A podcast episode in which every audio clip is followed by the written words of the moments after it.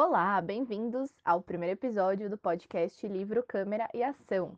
Esse podcast é uma continuação de um projeto que eu criei esse ano, um Instagram literário, onde eu discuto não apenas livros, mas também séries, filmes e alguns movimentos sociais aos quais eu me encontro inserida. Então, esse podcast é para a gente falar um pouquinho mais a fundo sobre esses temas, sobre esses assuntos e para a gente ficar aqui batendo um papo mais descontraído também. Bom, e como a literatura fica em primeiro plano nesse projeto, eu decidi abrir o podcast falando sobre o último livro que eu li, que inclusive acredito que tenha sido o livro que eu mais gostei de ler nessa quarentena, que se chama Se Deus Me Chamar Não Vou, da Mariana Salomão Carrara. A Mariana é uma escritora nacional, ela escreveu três livros esse foi o primeiro livro que eu li dela e já estou muito ansiosa para ler os próximos também. Bom, então vamos falar do livro.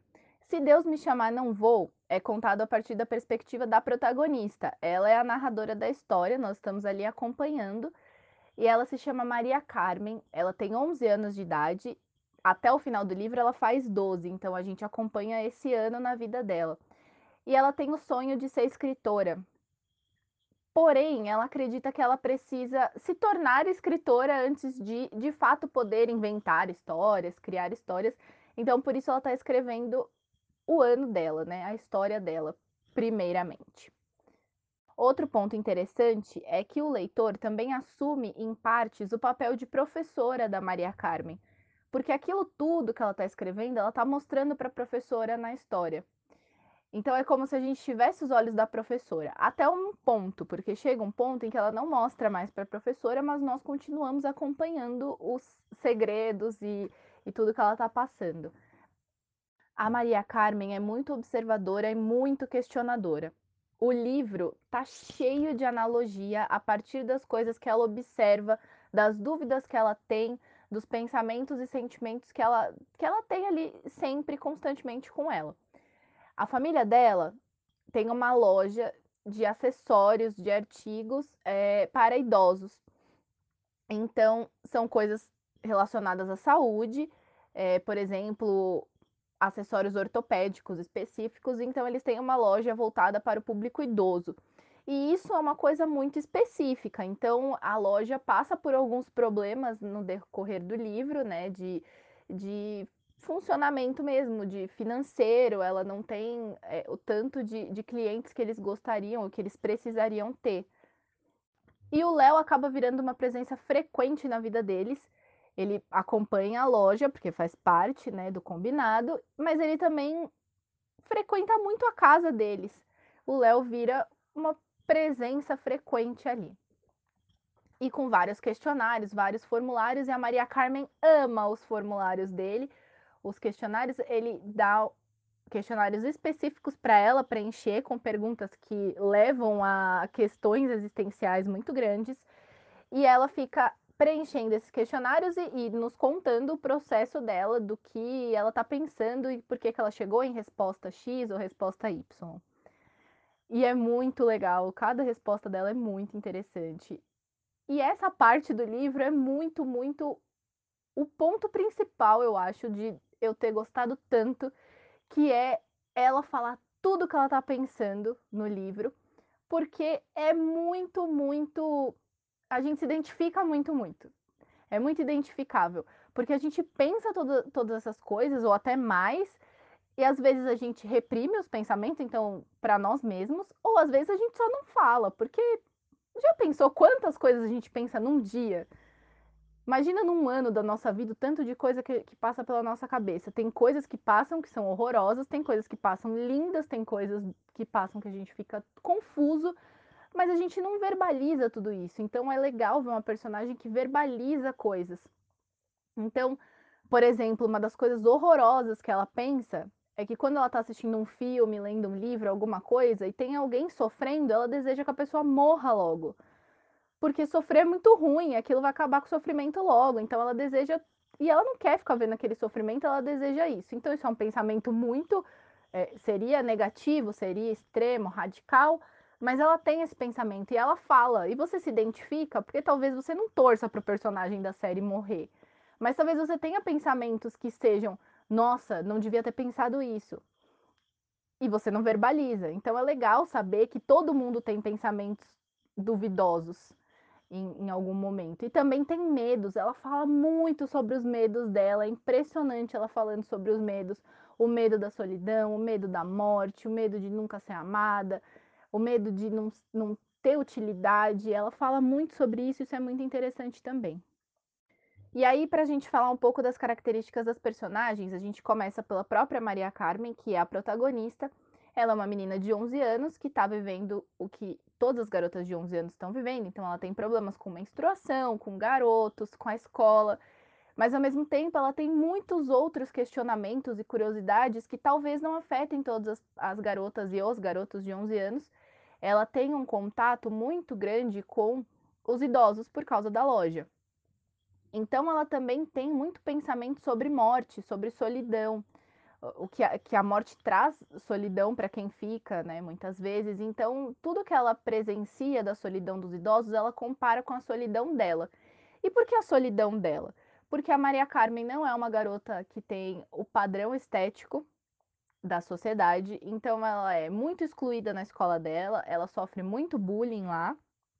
Ela não tem amigos e ela não tem ninguém que se interesse romanticamente por ela o que é uma questão para ela, porque os pais dela, entramos em outros personagens, eles são um casal extremamente apaixonado. Eles são muito apaixonados, eles demonstram muito amor um pelo outro o tempo inteiro e na frente dela. E ela sente várias vezes que eles estão esfregando amor na cara dela e que ela nunca terá aquilo, ela nunca terá um homem que a ame como o pai ama a mãe dela. Então ela se sente muito solitária por isso. Porém, e aqui entramos na parte dos spoilers, tem um, uma reviravolta muito interessante nesse livro. Tudo conectado maravilhosamente, é uma reviravolta que foi assim incrível para mim. Foi realmente incrível, é, porque essa reviravolta faz parte do enredo, mas que traz tantas outras questões. Esse livro tem muitas camadas, e isso que é o mais legal, porque você consegue puxar diversos assuntos através da narrativa e a história é muito cativante também. Você não consegue parar de ler porque você fica curioso para saber da história, mas não só a história, você também fica refletindo. Você fica pensando naquilo que você acabou de ler. Tem capítulos fortíssimos. Teve um capítulo da morte da avó dela que foi extremamente forte. Eu tive que parar de ler e ficar um dia inteiro pensando na vida depois daquele capítulo. Foi muito, muito forte. E tem outros momentos fortes no livro também que te fazem pensar, mas a história ela te faz querer continuar muito também. Então a reviravolta é a seguinte, né? Então aqui ficam os spoilers, mas eu espero de coração que todo mundo que porventura esteja escutando continue com a intenção de ler não só esse livro, mas qualquer livro, mas especialmente esse livro, porque nem tudo é sobre a história ou spoiler, né, propriamente dito. Muitas vezes é a forma com que se conta que deixa um livro, que faz um livro ser extremamente cativante e ser encantador. Esse é um caso. Ele tem esses, esses dois esses dois prismas muito presentes, né? Você tem uma história muito legal e você tem uma forma de se contar muito legal também. E é, é, engraçado porque eu li pelo Kindle. Eu não sei se, se muitas pessoas aqui têm o Kindle, vou explicar rapidamente. No Kindle você consegue grifar trechos. E também dá para você ver quantas pessoas grifaram aquele trecho. Os trechos mais grifados aparecem. E é muito interessante ver o quanto tinha de gente grifando aquele livro em diversos trechos diferentes, porque são muitas passagens muito interessantes mesmo, muito é, reflexivas, muito, muito fortes. Então voltamos para a parte da trama que tem a reviravolta. A Maria Carmen, com apenas 11 anos de idade, ela também ajuda na loja. Então ela percebe que as coisas não estão indo bem na loja e ela quer ajudar de alguma forma.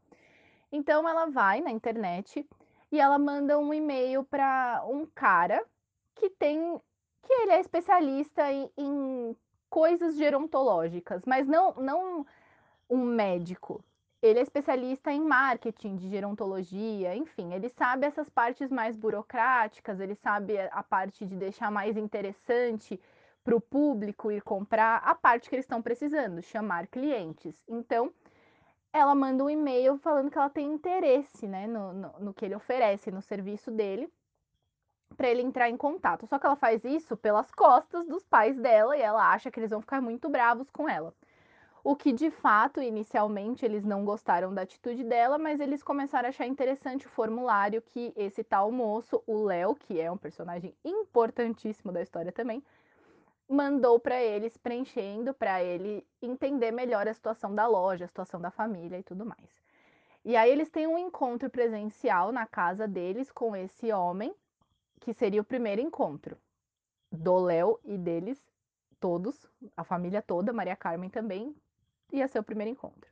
Um encontro profissional para discutir sobre os procedimentos a serem tomados para a loja, né? Sobre as propostas que o Léo vai levar, é, valores, enfim, tudo que eles têm para combinar.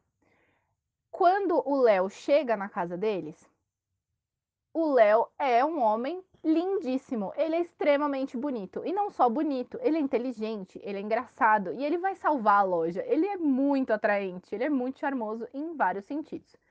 Em algum momento dessa reunião que eles estão conversando, preenchendo formulário e está sendo uma reunião descontraída, a Maria Carmen vai para o quarto, ela vai para algum outro cômodo da casa e a mãe dela também tinha saído do, da sala. E a Maria Carmen tromba com a mãe dela no caminho e percebe que a mãe dela arrumou um pouquinho, né, a aparência, jogou um perfume, e a Maria Carmen achou aquilo muito estranho.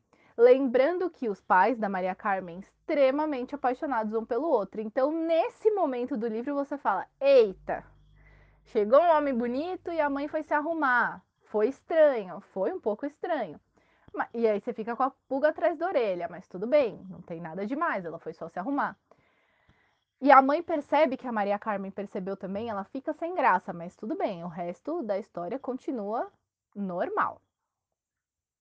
E aí começa a aumentar as coisas estranhas. Um dia a mãe saiu sem o pai, o pai ficou em casa e a mãe saiu toda arrumada e ela demorou para voltar. Enfim, a Maria Carmen achou estranho, mas a história seguiu.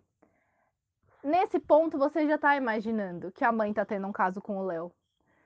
Mas você também acha estranho, porque o pai não tá falando nada, né? O pai, ela saiu e o pai não falou nada, não foi junto, eles eram um casal super inseparável, então fica estranho.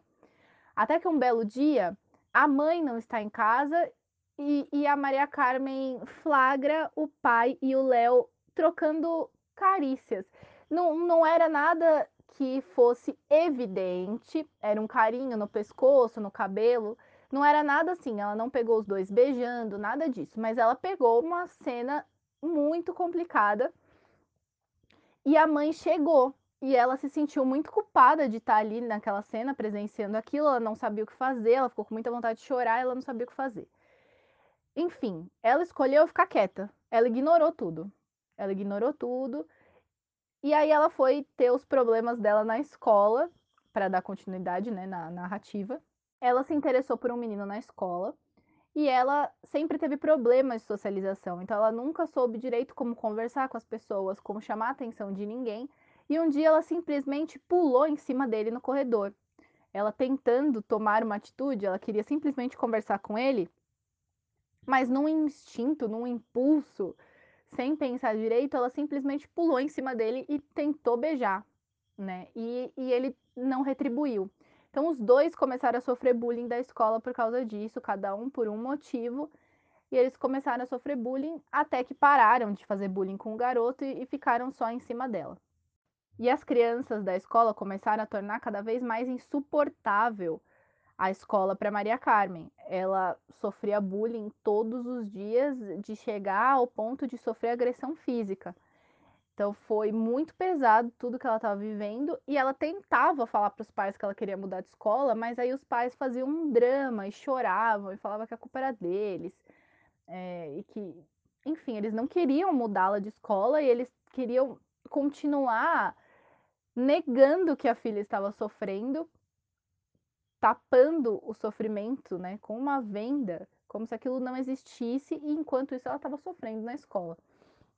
Não só pelo Carlos, porque um dos bullying pesados, aliás, o bullying que levou à agressão física não foi por conta do Carlos, foi por conta de uma coisa que aconteceu entre o primeiro bullying e o segundo bullying.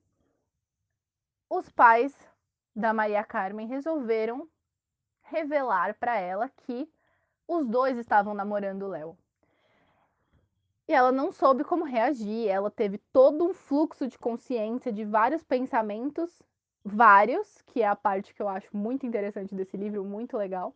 Ela pensou muita coisa e ela não falou nada.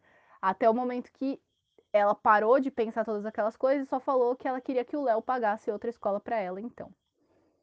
E aí ela começa a vivenciar essa história muito incomum dos pais dela tendo um namorado, os dois. Ela, ela começou a, a ver mais felicidade nos pais, mas isso aumentou a solidão dela. Ela se sentiu mais solitária, principalmente porque ela se colocava muito em comparação com a mãe, dizendo que não era justo que a mãe fosse tão bonita e que dois homens quisessem ela, enquanto ninguém queria a Maria Carmen. Então aí a gente também já pega um pouco de rivalidade feminina e um pouco mais, até mais profundo, porque a gente está falando de mãe e filha, né?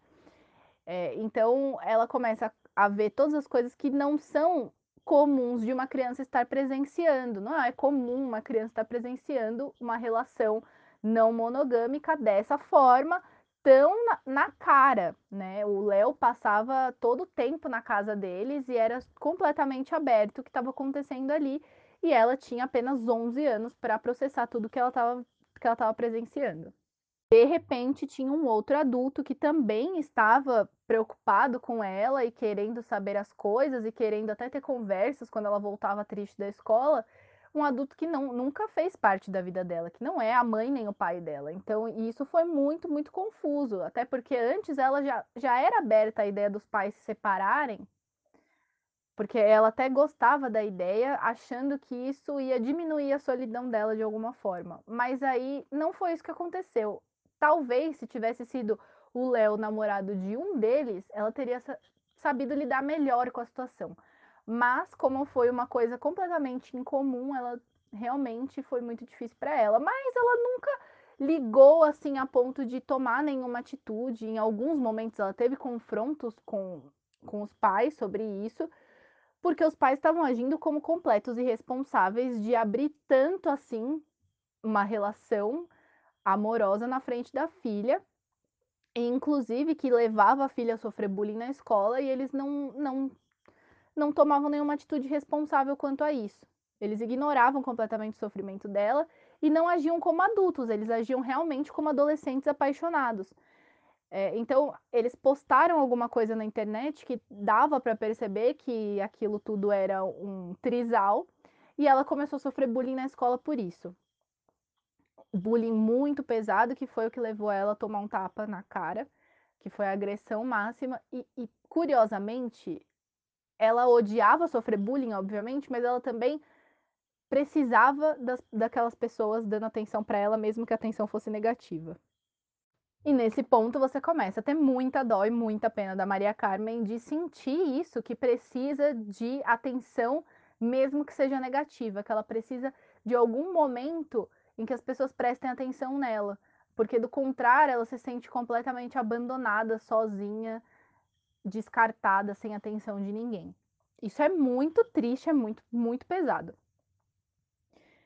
Mas a gente vai caminhando para uma solução, né? Porque temos momentos de conflitos, muitos momentos de conflitos, e num desse, o maior momento de conflito foi quando descobriram no computador da Maria Carmen o livro que ela estava escrevendo com tudo que ela não dizia para eles, para os adultos, ela não dizia, mas ela escrevia tudo. E eles também se preocuparam da professora estar lendo tudo aquilo. Mas aí a Maria Carmen revela que a professora já não lê faz muito tempo a história dela, ela não mostra mais. Mas eles leem tudo que ela tá pensando, tudo que ela tá sentindo. Então, tudo que a gente leu, os pais leram.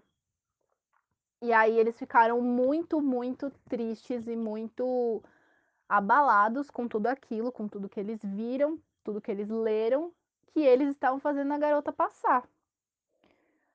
Mas aí, em outra reviravolta, no final fica tudo bem. Eu não vou dizer que o final é feliz, eu não vou dizer que o final é triste, eu não vou dizer que o final é agridoce também. O final é muito aberto a possibilidades, é, é muito reflexivo, porque afinal de contas a gente acompanhou um ano na vida de uma garota de 11 a 12 anos de idade. Ela tem toda uma vida pela frente ainda, e o livro termina com essa energia de que haverá um futuro para todas essas pessoas e que está aberto, as possibilidades estão abertas. Vai dar certo, Trizal? Não sabemos. Naquele momento, sim, eles terminaram bem, todo mundo terminou bem. A Maria Carmen vai conseguir superar as coisas? Não sabemos, mas ela terminou até brincando sobre o bullying que ela estava sofrendo. E ela terminou bem, sabendo lidar melhor com a situação dos pais apaixonados por aquele moço. E todo mundo virou uma família. E eles discutindo esse possível futuro de escritora para ela, né? O como terminar o livro, eles não sabiam como terminar o livro. E o livro termina assim, com essa energia boa de que há um futuro pela frente. E que, inclusive, ler isso na quarentena é muito bom, porque por muitas vezes, em muitos dias, a gente se sente muito reprimido, a gente sente como se a vida tivesse muito diferente do que a gente está acostumado. É, sim, tem muitas pessoas agindo como se nada tivesse acontecendo e levando uma vida normal, mas a vida mesmo assim não tá normal. Então a gente tem dificuldade de enxergar o amanhã. Então ler um livro que termina com uma energia tão positiva para o futuro é muito gostoso nesse momento. Você também sente que, poxa, as coisas vão passar, a gente está no momento difícil, a gente está no conflito, a gente está no, no clímax da coisa e daqui a pouco passa e daqui a pouco as coisas melhoram. Eu diria que a escrita da Mariana foi, acima de tudo, muito sensível. Foi muito sensível de perceber esses pensamentos e esses sentimentos que nós temos, que é tão difícil de traduzir em palavras, mas que quando alguém consegue de forma tão artística, tão sensível, traduzir todas as nossas questões, todos os nossos medos, os nossos sentimentos em palavras, vira uma obra maravilhosa. Vira exatamente o que esse livro é, que é uma delícia de ler.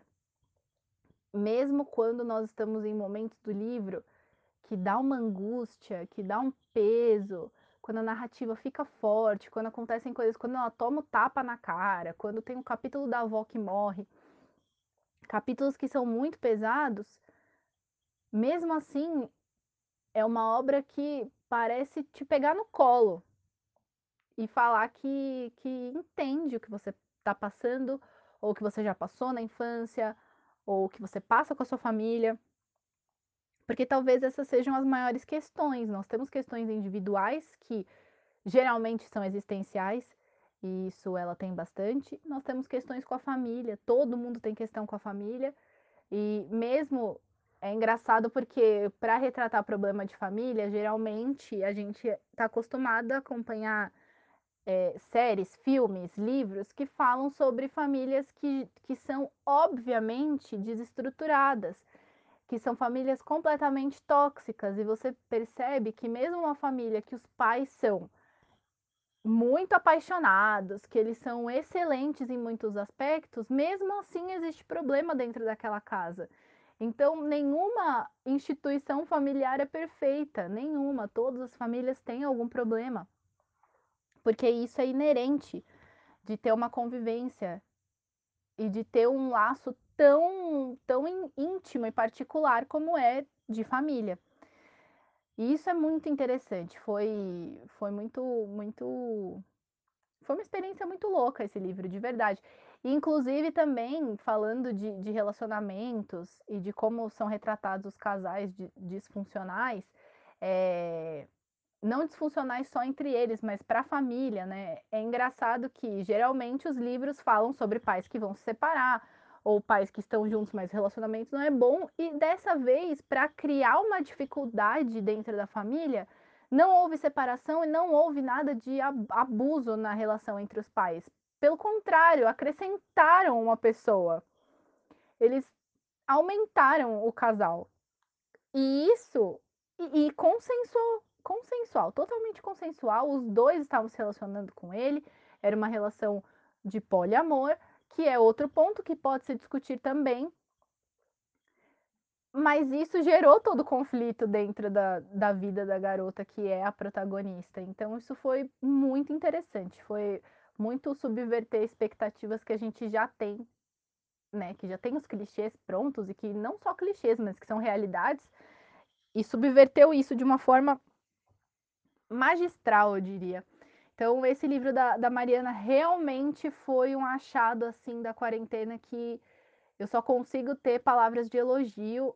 Ele despertou em mim a mesma sensação de quando você tem uma série que você é fã e você maratona aquela série ou você está acompanhando ano a ano e aí a série termina ou termina a temporada ou o episódio que seja você quer conversar sobre aquilo, é aquele meme da Lindsay Lohan em Meninas Malvadas que 80% do tempo ela tá falando daquilo e nos outros 20 ela torce que alguém fale para ela poder falar mais. Esse livro me causou isso. Eu fiquei 80% do meu tempo falando sobre e nos outros 20 eu fiquei procurando incentivar as pessoas a lerem esse livro para eu poder falar mais sobre ele. Então, esse é o primeiro episódio. Nós temos vários assuntos que a gente poderia abordar de temas dentro desse livro eu acredito que eu posso até voltar a falar um pouco desses temas em outro episódio, não falando especificamente só desse livro, mas juntando uma coletânea de, de filmes, de séries e de livros que falem desses temas, por exemplo, relação de mãe e filha. Eu posso pegar uma coletânea da arte e trazer aqui num episódio esse eu queria realmente ficar aqui só elogiando o livro mesmo, abrir o podcast com uma energia de elogio, de falar bem, de enaltecer uma escritora mulher nacional contemporânea. Gente, isso é excelente. Vão agora ler a Mariana. E aí, eu espero que vocês voltem aqui para a gente discutir mais um pouco sobre esse livro, sobre outros e continuar essa conversa. Muito obrigada para você que escutou até agora e te espero no próximo episódio.